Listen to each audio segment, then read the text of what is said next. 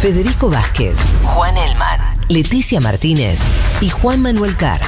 Un mundo de sensaciones. Porque siempre hay que volver a explicar cómo funciona el sistema parlamentario.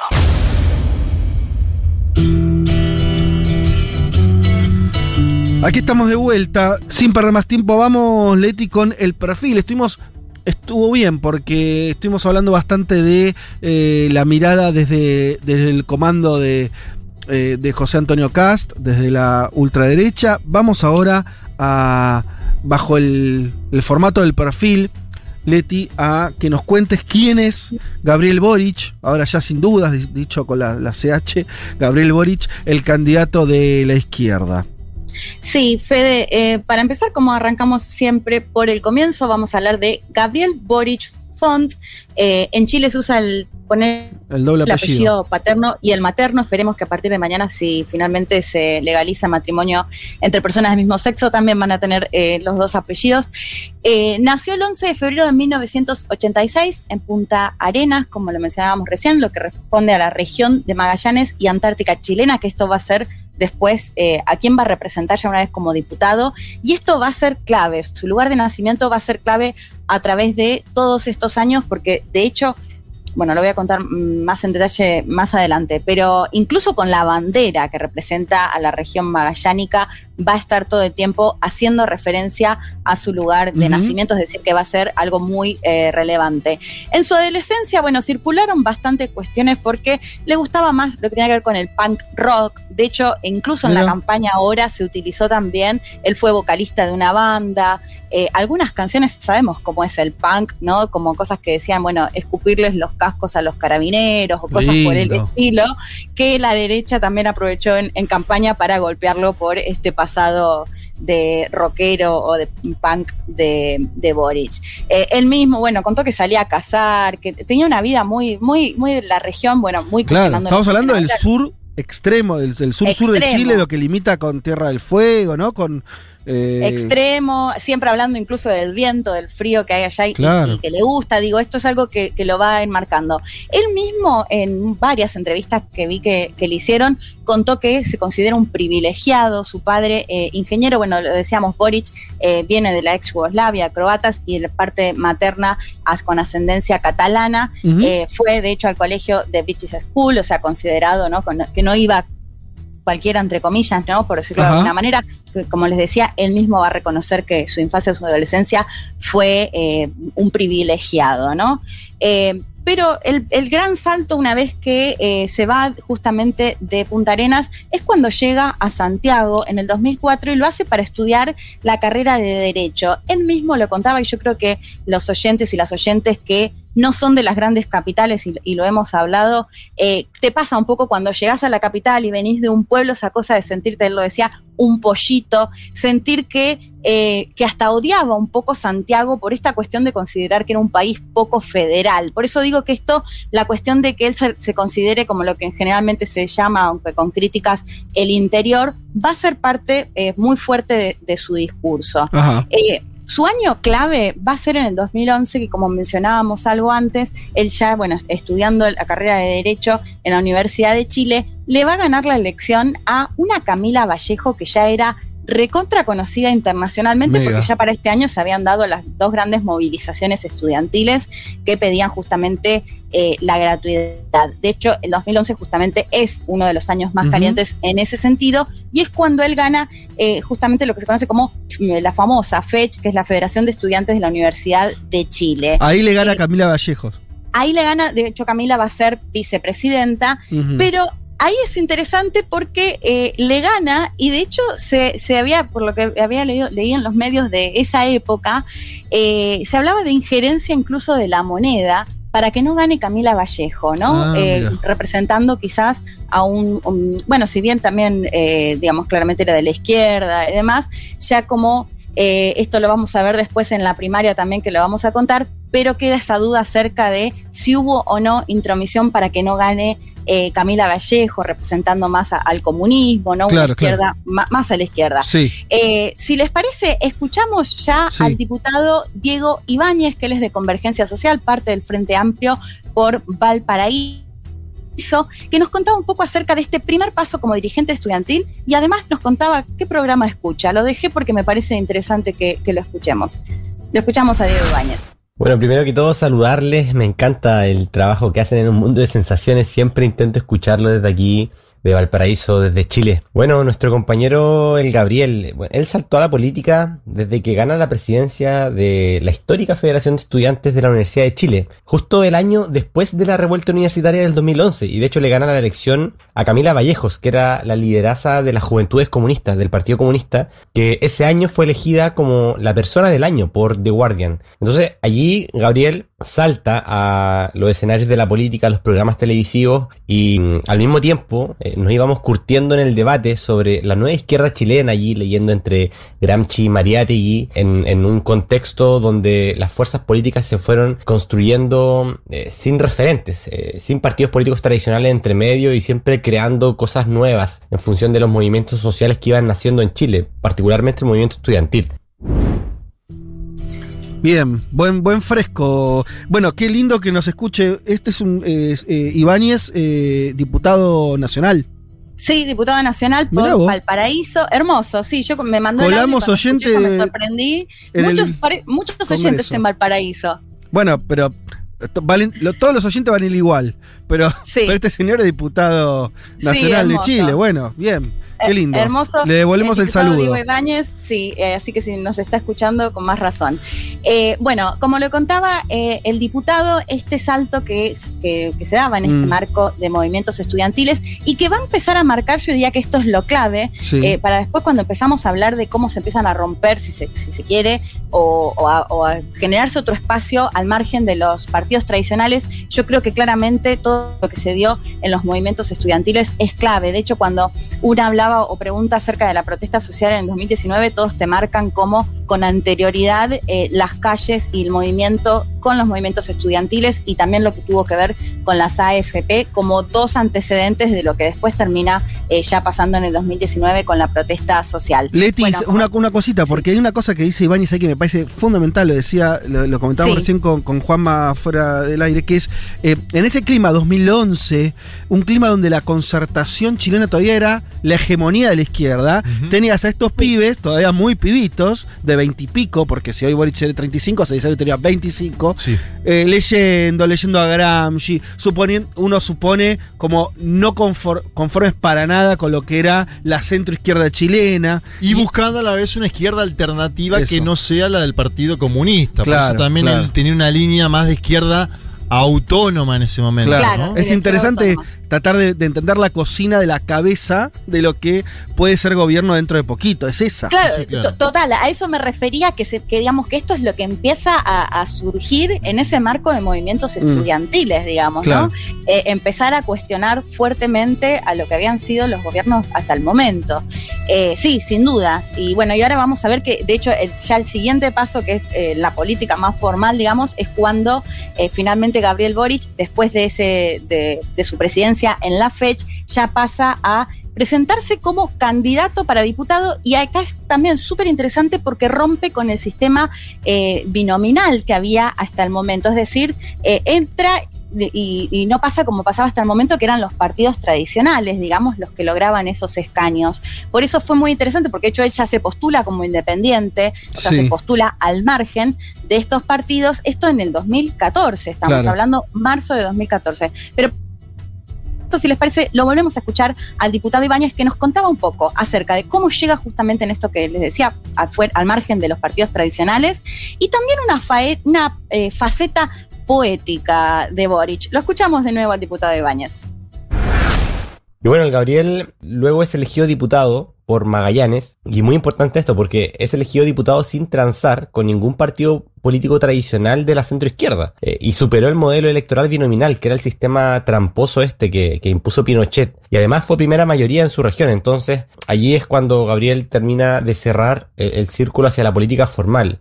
Eh, Gabriel es fanático de la poesía. Por ahí, cuando yo llegué al Congreso, el año 2018, me escribió un poema. Estaba muy feliz que hayamos por fin levantado una bancada del Frente Amplio un poco más grande. Es amante de la música, del punk rock. Es parte también de, de esa cultura despojada de los de la dictadura que creció durante los años 90. Él, cuando ya es diputado, eh, presenta los proyectos para rebajar la dieta parlamentaria, los sueldos parlamentarios, eh, bajarlos a la mitad. Se hizo famoso por esa bandera también de terminar con los privilegios de la política. Eh, siempre él se destacó por darle una vuelta social a la política y el Gabriel es un cabro sencillo y de ahí que quienes somos de una generación un poco más abajo, él es un referente en cómo abrir camino frente a esa decadencia de la política tradicional en Chile. De ahí cuando formamos el Frente Amplio en Chile en el año 2016-2017, el referente era Gabriel Boric junto, pues, bueno, en ese momento la candidata presidencial Beatriz Sánchez.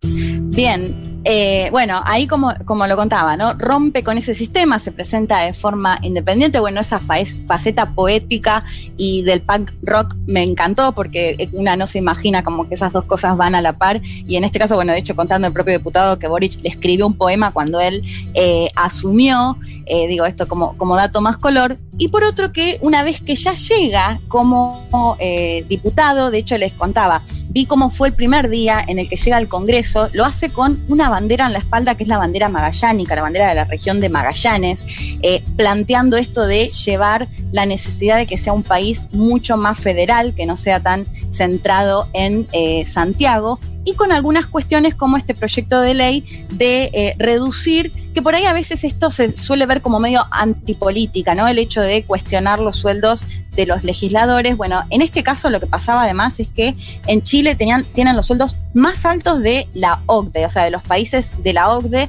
y que equivale a 38 sueldos mínimos.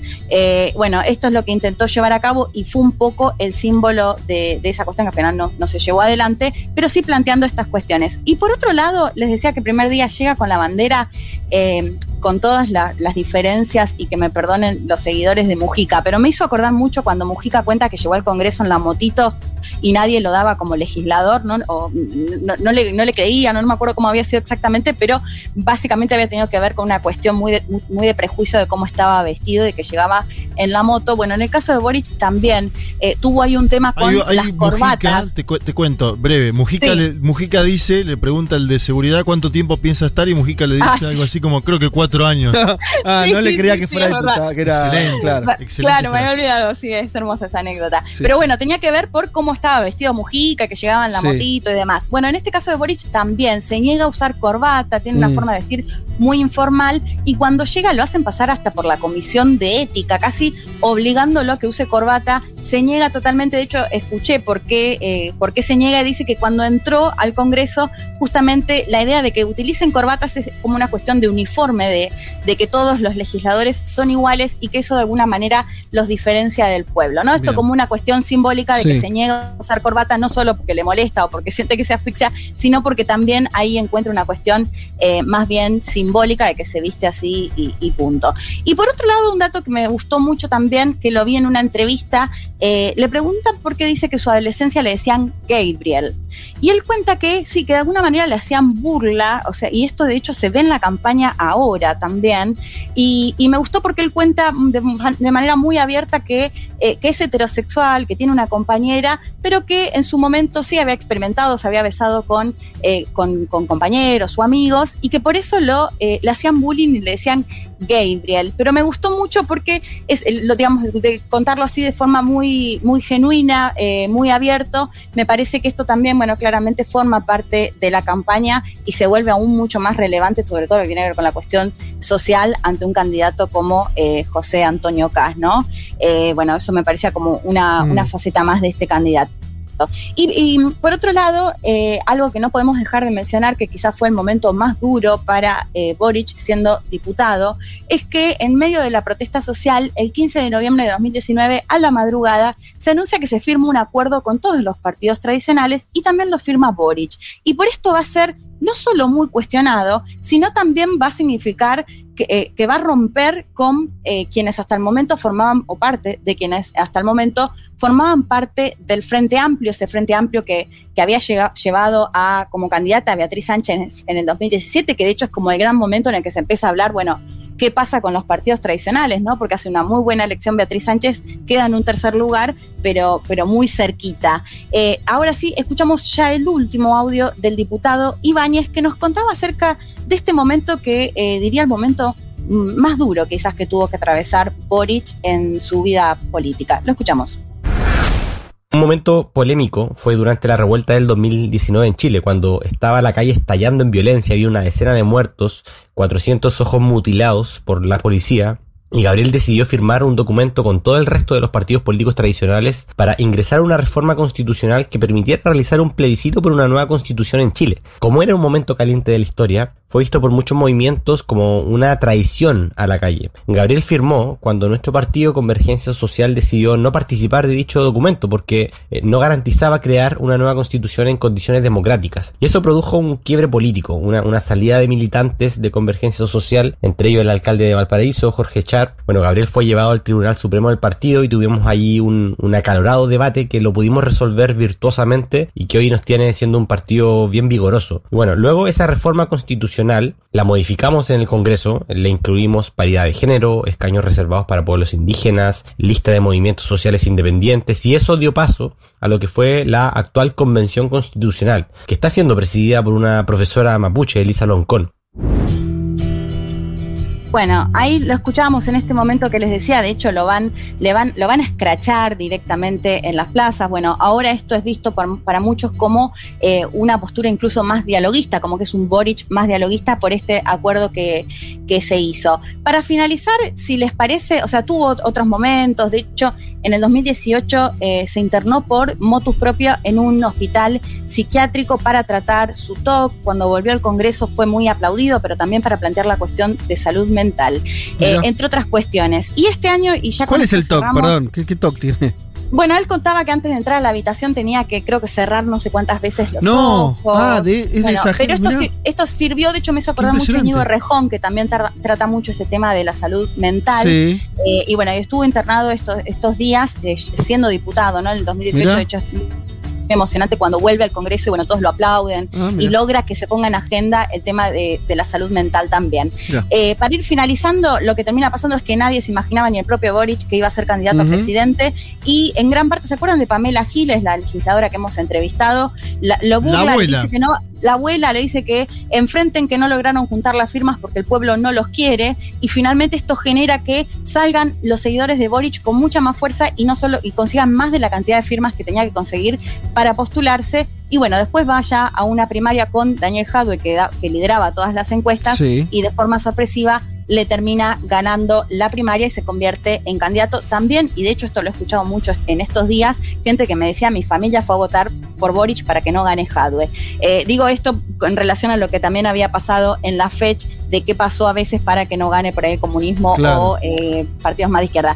Para finalizar, sí, me interesaba escuchar parte de un discurso que dio Boric eh, siendo, ya, siendo muy joven en el 2011 en una movilización estudiantil muy masiva, pero que me parece que dijo varias cosas que, que fueron pasando y que están pasando ahora. Escuchamos para finalizar el audio del propio Boric.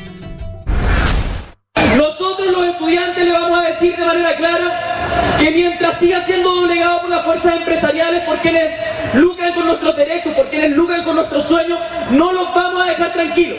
Vamos a seguir saliendo a la calle, vamos a seguir movilizándonos, vamos a seguir haciendo organización donde antes no la había. Estamos señalando lo que no nos gusta, pero también estamos apuntando hacia el futuro. Estamos señalando el camino hacia donde tiene que avanzar la educación en Chile. Queremos avanzar hacia una educación pública, gratuita y de calidad que nos permita construir un país más justo, donde no los empresarios quienes se llevan el dinero de todos los chilenos. No más discriminación, no más educación para ricos y para pobres. Y tenemos que estar conscientes de cómo estamos incidiendo en la historia política de Chile. El país que queremos construir lo queremos construir nosotros, el pueblo movilizado, y no los que se arreglan los bigotes en el Parlamento y en la moneda. Así que aguante compañeros, abajo los que lucran, arriba los que luchan. Bien, enérgico. Es muy buen, eh, es muy buen orador. Gabriel Boric, lo hemos visto en los debates televisivos, sí. en, los, en, los, en, las reuniones, en, las manifestaciones, como el audio que nos trajiste, es una de las características. era buen orador en ese momento, imagínate que 10 años más, si estar en el Parlamento, te agrega un condimento muy especial, ¿no? Bueno, y planteando esto, ¿no? Que venían a hacer la nueva política, a romper con los partidos tradicionales y esta cuestión que ahí sobre todo tenía que ver con una cuestión de educación, pero que claramente ahora se puede convertir en algo muchísimo más grande que tiene que ver con liderar nada más, nada menos que eh, un país. Veremos qué pasa finalmente el 19 de diciembre. Espectacular entonces el perfil de Gabriel Boric por eh, Leti Martínez desde Chile, además, digamos, de vuelta que tanto Juan Elman como Leti Martínez están eh, en Santiago, están ahí eh, palpitando lo que es una definición política fundamental que va de acá a 15 días. Se van a votar los chilenos quién va a ser el próximo presidente. Vázquez, Carg, Elman, Martínez. Seamos conscientes de nuestra posición en la División Internacional del Trabajo. Lo demás, lo demás, no importa nada. Nada. Un mundo de sensaciones.